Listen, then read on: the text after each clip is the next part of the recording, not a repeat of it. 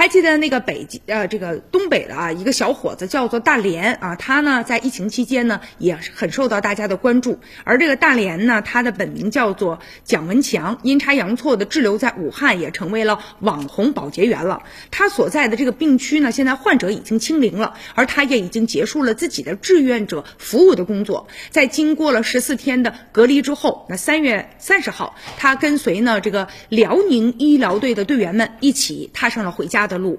而他的经历被网友啊戏称为现实版的汉囧。就在二月十五号，他本来想去长沙一趟，结果就误入了高铁上外地回武汉人员的专门的车厢，阴差阳错的就滞留在了武汉了。当时下车他就发现问题大了啊，这高铁站不再售票了，举目无亲，打车也打不着，酒店也住不了。于是呢，他就上网上来搜索志愿者，本来想让人家给他帮帮忙，结果呢，这个一搜发现呢有一一个招聘的信息，说是包吃包住。哎，这一下他眼睛亮了。应聘的第二天就进入到了病房了，但是呢，其他的志愿者戴着两层的手套，他呢戴了三层，他担心啊自己被传染。有一个大爷鼻子呢一直流血啊，大爷用完的这个纸啊就扔不准，就扔到他腿上了。哎呦，他当时啊特别担心，他想完了，这下我肯定完了。后来呢是护士给他帮忙收拾的，他讲了说，你看那护士是女的，但是比我都爷们儿啊，没有让我去碰那个带血的纸。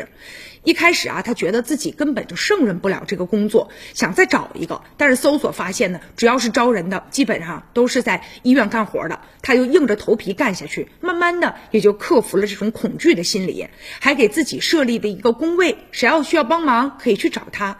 而且啊，慢慢的他和大家伙也熟起来了。最开始呢，他只是简单的就写了一个大连小伙等候处啊。后来呢，这医护人员在纸上还给他添了很多有爱的这个画。大家伙呢也给他起名叫他大连。他说：“你看我身上这套服装啊，这马甲是哈尔滨医疗队的，裤子呢是武汉第一人民医院的，袜子是哈尔滨医疗队的。那我当时到武汉的时候就穿了一套衣服，剩下的我这身呢全部都是别人救济给我的。和医院现在说再见的那一天，他也拿到了自己的检测报告，这核酸检测报告显示啊是阴性。他呢也特别的兴奋。随后呢进入到了十四天的隔离观察期。他说。”自己一定还会再来武汉的，他在这儿认识了很多好朋友，而且朋友们答应他了，说啊，你啥时候来，我们都还继续包吃包住。